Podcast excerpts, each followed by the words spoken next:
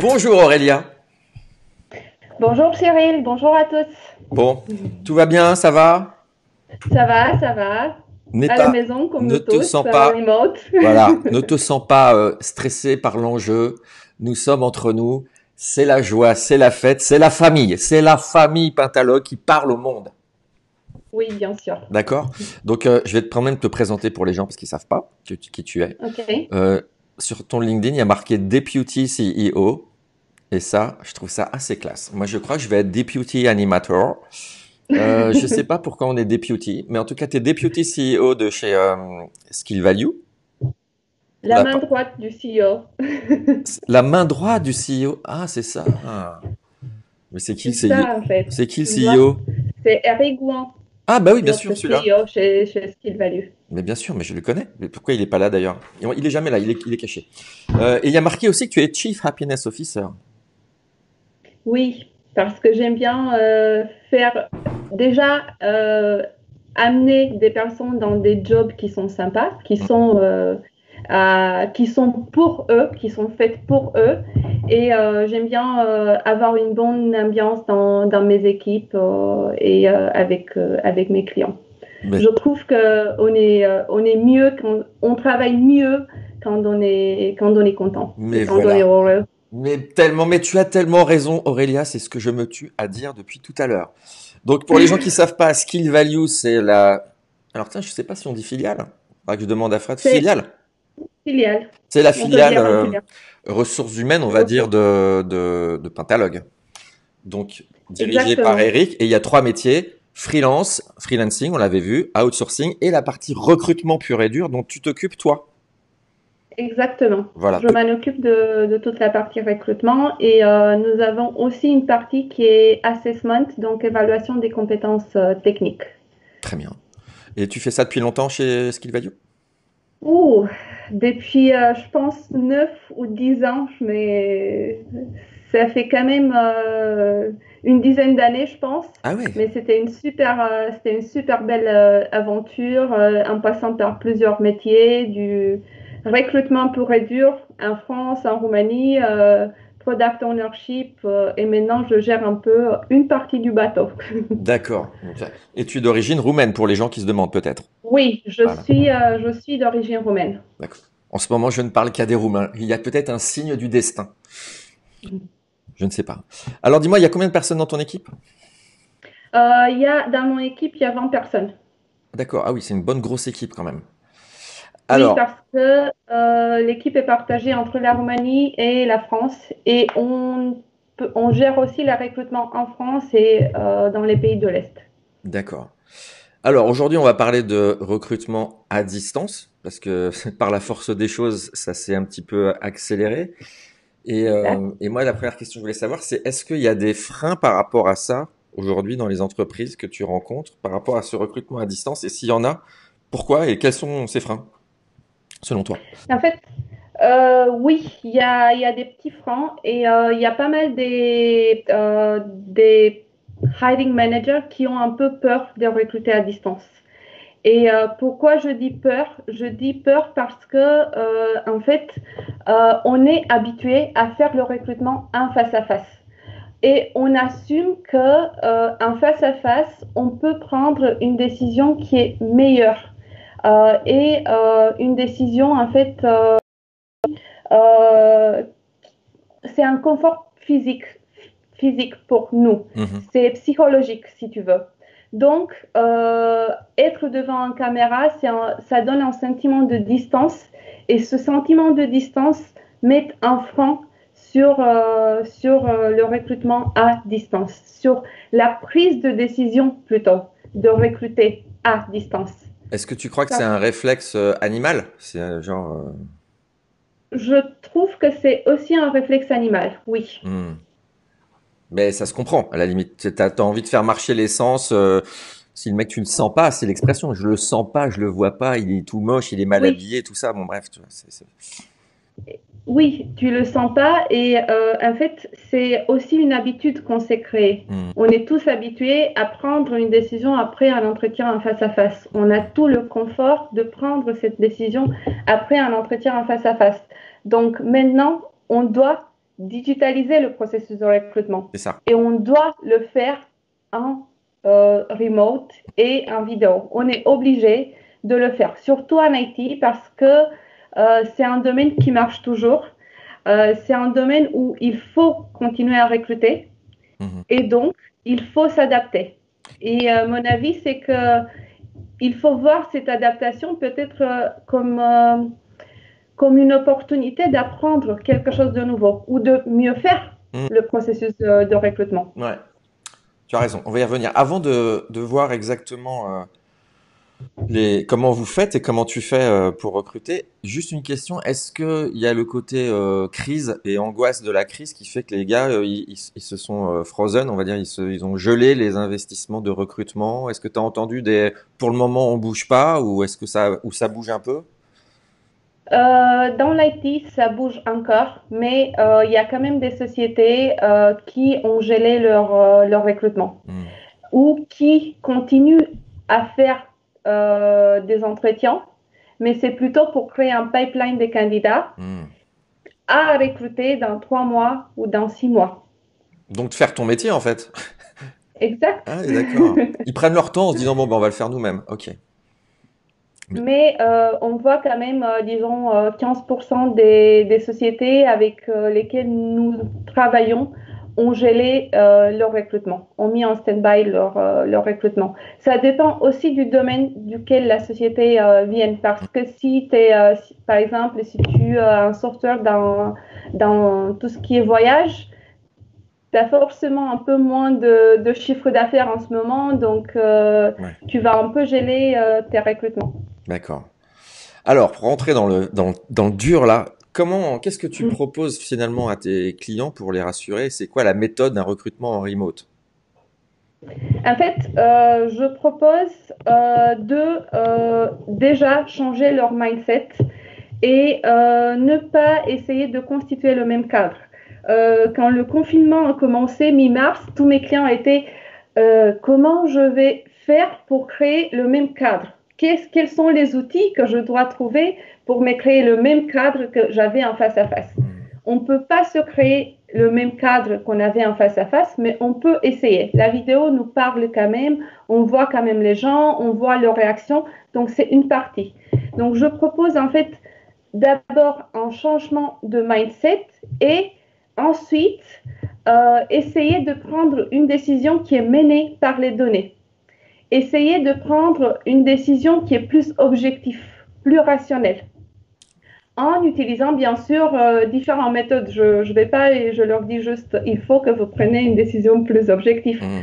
Je leur mets à disposition où on construit ensemble parce que j'aime plus construire ensemble avec le client que de juste mettre à la disposition un outil ou une méthode. Mhm. Euh, on construit ensemble euh, un processus qui est adapté à lui et qui l'aide à euh, prendre à la fin une décision de recrutement qui est objectif et qui correspond à son besoin. D'accord. Alors ça, c'est très bien dit, Aurélia. Mais qu'est-ce que c'est que ce truc adapté à chacun des clients? Ça, tout le monde peut dire ça. Qu'est-ce qui est, comment tu fais toi? Bah, comment je fais? Euh, D'abord, en fait, euh, mon processus, c'est on essaye de préparer le rendez-vous. Donc, euh, bien préparer et structurer toutes les étapes qu'on va avoir dans, dans le rendez-vous. Et dans la préparation de rendez-vous, on parle de la définition du besoin client. D'accord. Donc, il faut d'abord définir le besoin. Donc, le besoin, c'est un candidat qui a certaines compétences. Et donc, ce que je fais à chaque, avec chaque client, on essaye de définir quelles sont les compétences clés et quels sont les atouts, autant euh, du point de vue technique que euh, au niveau soft skills. Et euh, les personnes qui travaillent dans la tech sont habituées avec le concept de MVP, Minimum Viable Product. En fait, ce qu'on fait, on établit ce que moi j'appelle un Minimum Viable Candidate. C'est le candidat qui a les compétences le clés, les compétences impératives Mhm. et ensuite on définit les atouts. Ce processus, en fait, c'est très enrichissant pour moi et pour les consultants parce que d'ailleurs, parfois, euh, dans l'entretien que tu as avec le client dans le rendez-vous, tu te rends compte que même le client ne connaît pas vraiment son besoin, mm. parfois. Et en même temps, ça me permet à moi de bien comprendre les, les enjeux, ces enjeux, de bien comprendre euh, quel est son besoin réel? Et ça m'aide en fait d'identifier plus vite le profil et de répondre plus vite à son euh, besoin, donc recruter plus vite. D'accord. Alors les data, qui me donne un avantage. Les données dont tu parles, tu me dis, euh, tu mets en avant les données. T'en fais quoi de ces données? Tu, tu, les tries comment? Tu les ranges comment? Tu les, t'en fais quoi? J'utilise euh, une méthode qui s'appelle Scorecard. Moi, je l'appelle euh, Scorecard. Et en fait, ce que je fais, j'avais défini le besoin avec le client. Je liste toutes les compétences avec le client, que ce soit des compétences techniques, que ce soit des, euh, des soft skills, donc des traits de, de caractère. Et ensuite, on donne des poids à chaque, à chaque compétence. Donc, quelle compétence est plus importante que l'autre? Des quoi? Des poids ou des points? Des poids. Ah, des poids. Comme, euh, oui, d'accord. Une pondération pour pondérer. Exactement. D'accord. oui, donc on pondère chaque compétence pour voir laquelle est un peu plus importante. Et ensuite, pour noter chaque compétence, j'utilise une échelle. Moi, je, moi personnellement, j'utilise euh, une échelle qui s'appelle Dreyfus, qui est euh, une échelle d'évaluation des compétences de 1 à 5, 1 étant novice, 5 étant euh, expert. Et on va noter le niveau attendu. Mhm. Donc, pour chaque compétence, on va noter le niveau attendu. Et pendant l'entretien, je prépare bien sûr en avant avec les clients des questions. Il va préparer ces questions techniques je, euh, pour l'entretien technique et moi je l'aide sur tout ce qui est soft skills, sur la partie soft skills et on prépare des, des questions. Et en fait, euh, pour chaque compétence, à la fin de l'entretien, il va donner une note. Et avec ces notes et ce modèle-là, il va à la fin avoir une moyenne et il va pouvoir comparer ses candidats et il va voir par rapport à ce qu'il a défini initialement en tant que euh, niveau attendu mhm. du point de vue compétence où son candidat se situe. Sur chaque compétence Sur chaque compétence. D'accord, donc c'est une espèce de... On, découpe un candidat en un million de petits morceaux. Exact. Et, et ça, c'est censé remplacer euh, le candidat qu'on voit physiquement euh, d'un gros bloc dans un bureau, en fait. Tu le... En fait, c'est pas censé à. Euh, ça nous rassure, mais si tu me demandes, euh, j'applique cette méthode même en face à face. Hmm. C'est une méthode que tu peux appliquer en remote. En remote, euh, ça t'aide un peu plus parce que ça te, ça te rassure un peu plus au niveau de chaque compétence, mais personne t'empêche ou je ne vois pas pourquoi tu seras empêché de faire la même chose en, euh, face à face. Mhm. Parce que finalement, l'évaluation, c'est euh, tu veux une évaluation euh, objective du candidat et tu veux trouver le candidat idéal pour ton poste ou le meilleur candidat pour ton poste? Parce que le candidat idéal, j'ai appris qu'il n'existe pas. ah oui, parce qu'en plus, toi, tu as fait tu viens de là avant même d'être chez Skill Value, tu, travaillais déjà dans les ressources humaines Oui, euh, j'avais déjà recruté euh, dans. J'avais déjà j'ai une expérience en recrutement, je pense, de 14 ans. Donc, j'avais fait auparavant d'arriver chez Skill Value 4 ans de, recrutement. Hmm. Et j'ai une formation également qui est dans les ressources humaines. D'accord. Ce qui explique qu'aujourd'hui, à tes 75 ans, tu travailles encore chez Skill Value. Oui, exact. Euh, est-ce que tu les, tu les testes, les candidats? Oui. En fait, euh, chez Skill Value, on croit vraiment dans les tests et euh, nous avons même une plateforme euh, d'évaluation des compétences techniques. Mhm. Et je propose à mes clients soit d'utiliser notre plateforme, soit d'utiliser leurs propres tests. Mais je pense qu'il faut réévaluer le candidat du point de vue technique. Et j'explique pourquoi cette réévaluation, parce que pas mal des, clients me demandent, mais j'ai ma personne, euh, je sais pas, j'ai mon leader technique qui va évaluer. En fait, on est sur un marché qui est très, très compétitif et on est sur un marché où un candidat a trois, quatre offres sur la table en même temps. Hmm. Donc, en fait, il est habitué de faire des entretiens hmm. et il sait comment répondre. Donc, c'est bien de réévaluer par euh, des tests techniques derrière. Donc, nous, on propose des tests techniques et en plus, euh, parce qu'on parle d'une euh, décision menée par les données, à la fin du test technique, chez Skill Value, tu as un score. Donc, tu peux voir en fait quel est le score de ton candidat. Mais le, le une chose que j'aime bien, c'est tu peux comparer ton candidat avec la moyenne de tous les, autres personnes qui ont passé le même test. Hmm.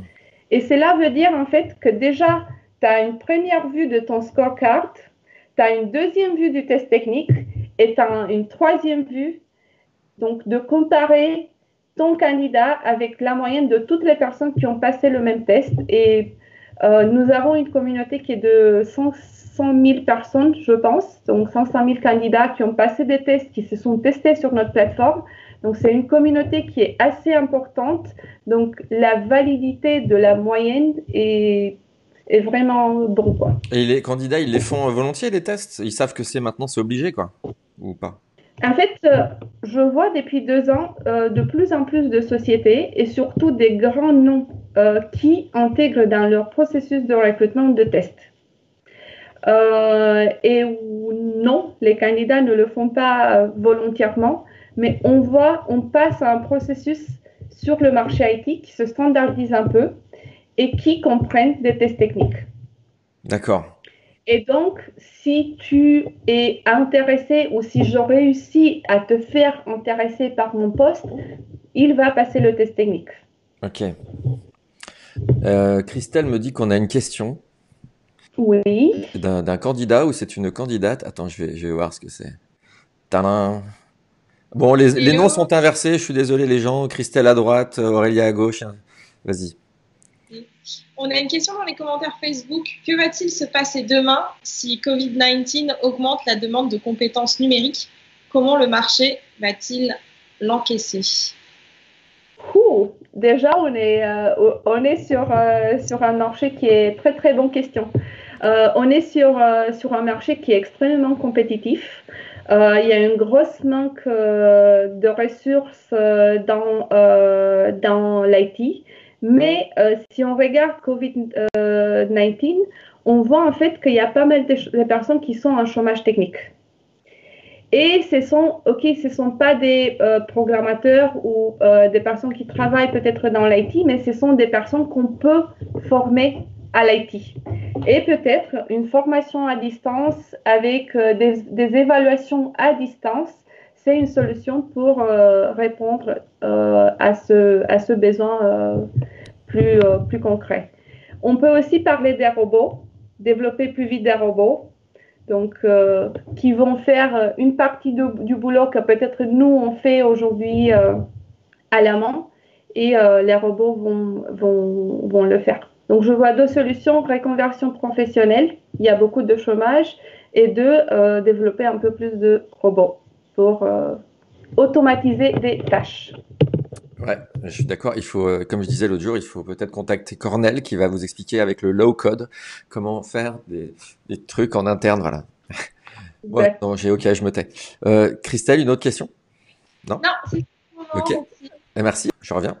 Euh, Aurélia, est-ce que parce que là, c'est quand même assez euh, technique. Euh, vous évaluez les candidats, tu le découpes en, en scorecard et en trucs. Mais est-ce qu'il y a un petit côté humain quand même? Est-ce que vous êtes sympa avec le candidat? Oui, bien sûr. En fait, euh, on essaye d'avoir un processus objectif. On essaye de prendre une, décision qui est rationnelle. Mais en fait, euh, il ne faut pas oublier qu'en face de nous, que ce soit un face-à-face ou que ce soit un remote, donc un vidéo, c'est un être humain. Et en fait, c'est un être humain qui est très recherché sur le marché. Donc, eh euh, il faut bien lui vendre l'aventure. Donc, il faut qu'on soit empathique, il faut qu'on soit transparent, il faut qu'on lui parle de, de nos attentes, il faut qu'on le rassure et il faut en fait l'aider à se connecter à notre culture d'entreprise et à notre valeur. Donc, il ne faut pas, même si on construit le scorecard et tout ce qu'on construit derrière, il ne faut pas juste questionner le candidat.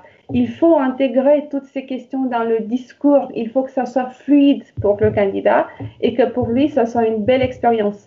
Parce que ça ne sert à rien de trouver le candidat idéal, mais ne pas pouvoir l'embaucher. Ouais. Ouais, c'est un petit peu un jeu de séduction quand même que tu dois faire à distance. Exact. exact. C'est un peu un, un date euh, en, Oui. En caméra, quoi. Oui.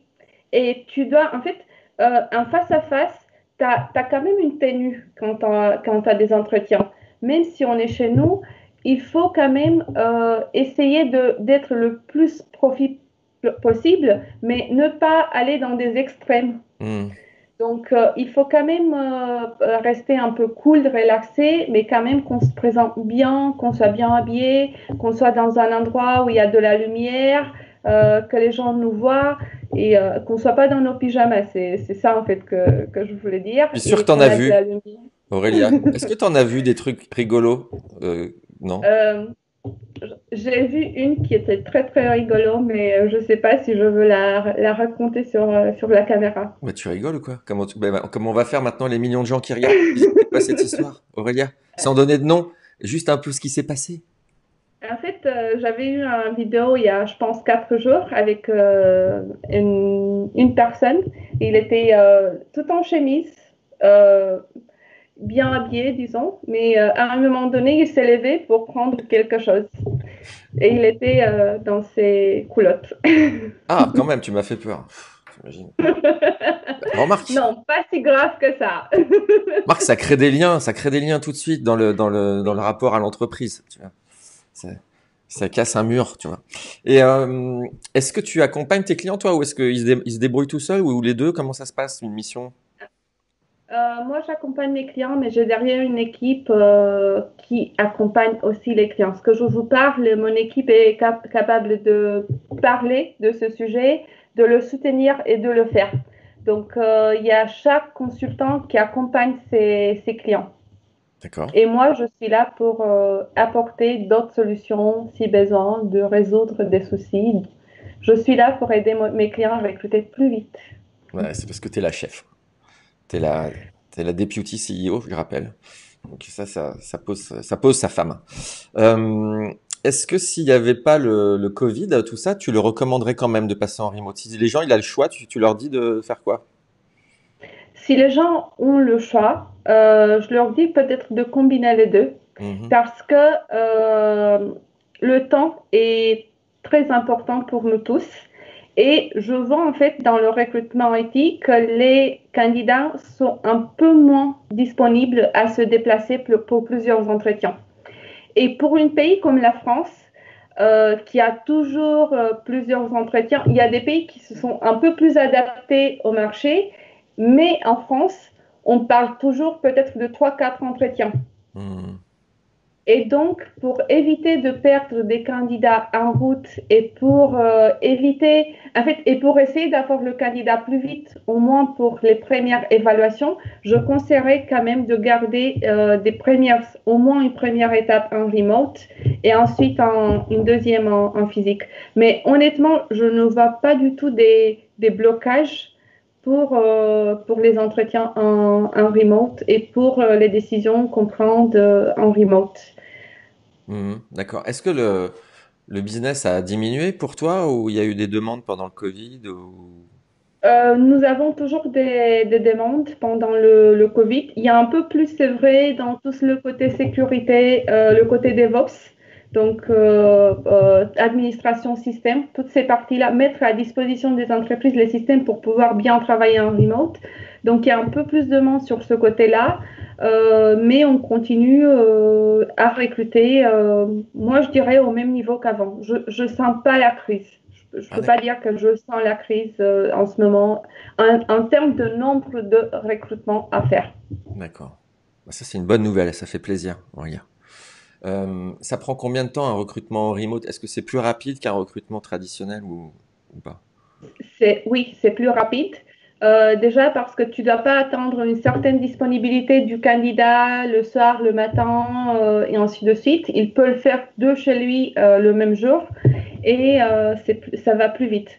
Et on a mesuré dans le dernier sur avril Et sur avril, en fait, euh, on réussit à clôturer un processus de recrutement dans une semaine. Et on parle d'un processus de trois étapes. Premier entretien, test technique, deuxième entretien. Euh, ce type de processus, avant, pourrait durer trois semaines. Mhm. Donc, ah oui, c'est plus vite. Carrément. Et qu'est-ce qui, qu'est-ce qui prend encore du temps alors? Parce qu'on tu as l'impression de se dire que ça va prendre, ça doit être beaucoup plus rapide. Qu'est-ce qu'il y a des trucs qui prennent toujours beaucoup de temps, quoi qu'il arrive, que ce soit en remote ou en physique Oui, euh, la prise de décision, parfois, euh, faire la validation des offres par le CEO, euh, ça prend toujours de temps. Ou il y a. C'est un peu plus ça, ouais. C'est validation des offres et prendre la bonne décision. Parce que parfois, tu peux. par exemple, si tu as le bon candidat, tu commences ton recrutement, tu as le candidat parfait, le premier candidat, tu ne vas pas le prendre. Ah tu vas attendre à avoir une deuxième ou une troisième candidat juste pour te rassurer que le premier que tu as vu, c'est celui dont tu as besoin. D'accord. Ouais, moi je fais Donc, c'est là aussi ça. Euh, moi aussi, je conseille de, de, aller direct parce que peut-être le temps d'avoir le troisième candidat en entretien, le premier, il n'est plus dispo. Donc, le compromis que tu vas faire ensuite, c'est un compromis plus grand à mmh. la fin. C'est ça. Et euh, Dernière question, tu as vu, ça filoche, hein, ça va vite. Euh, oui. ah oui. Euh. Sauf si tu as des choses que tu as envie de dire, mais question que je me pose, c'est comme euh, vous avez un, une espèce de grande, un grand réservoir de freelance chez Skill Value. Est-ce que de temps en temps, vous allez dans ce réservoir essayer de trouver les bons candidats pour le recrutement? On y va euh, tout le temps dans ce réservoir pour euh, essayer de trouver euh, des candidats pour du recrutement en CDI. Et l'envers est aussi possible. Tu peux avoir un candidat qui est en CDI qui, veut, qui peut passer vers du freelance. Mais on y va et surtout maintenant parce qu'il y a quand même des candidats qui sont des freelances, qui ont peut-être très peu de projets en ce moment et qui pensent à passer en CDI juste pour avoir un peu plus de stabilité. D'accord. Donc oui, on, y, on, fonce aussi dans, dans, la base de données euh, freelance. Donc tu es plutôt contente de ton travail? Ça se passe bien? Bah, J'adore euh, le recrutement, c'est ce que j'adore faire. Euh, j'avais essayé de passer dans le product ownership et avoir un côté un peu, disons, plus technique, mais je suis revenue dans le recrutement. et c'est en plus, tu es Chief Happiness Officer en fait. Et euh, tu, communiques de la joie et du bonheur aux gens, c'est ça, Aurélien? Exactement. tu vois, c'est le boulot parfait. C'est ça, mais moi, je vais venir travailler chez toi. Comment je peux faire pour revenir travailler chez toi, moi? Comment je passe un, entretien? bah, Écris-moi un petit message après, on va discuter. Ok. Bon, je vais, essayer de faire ça. Merci beaucoup, euh, Aurélia. C'était très intéressant. Je te souhaite. Merci à toi et à vous tous. Une excellente fin de journée. Salut Aurélia. Salut. Ciao.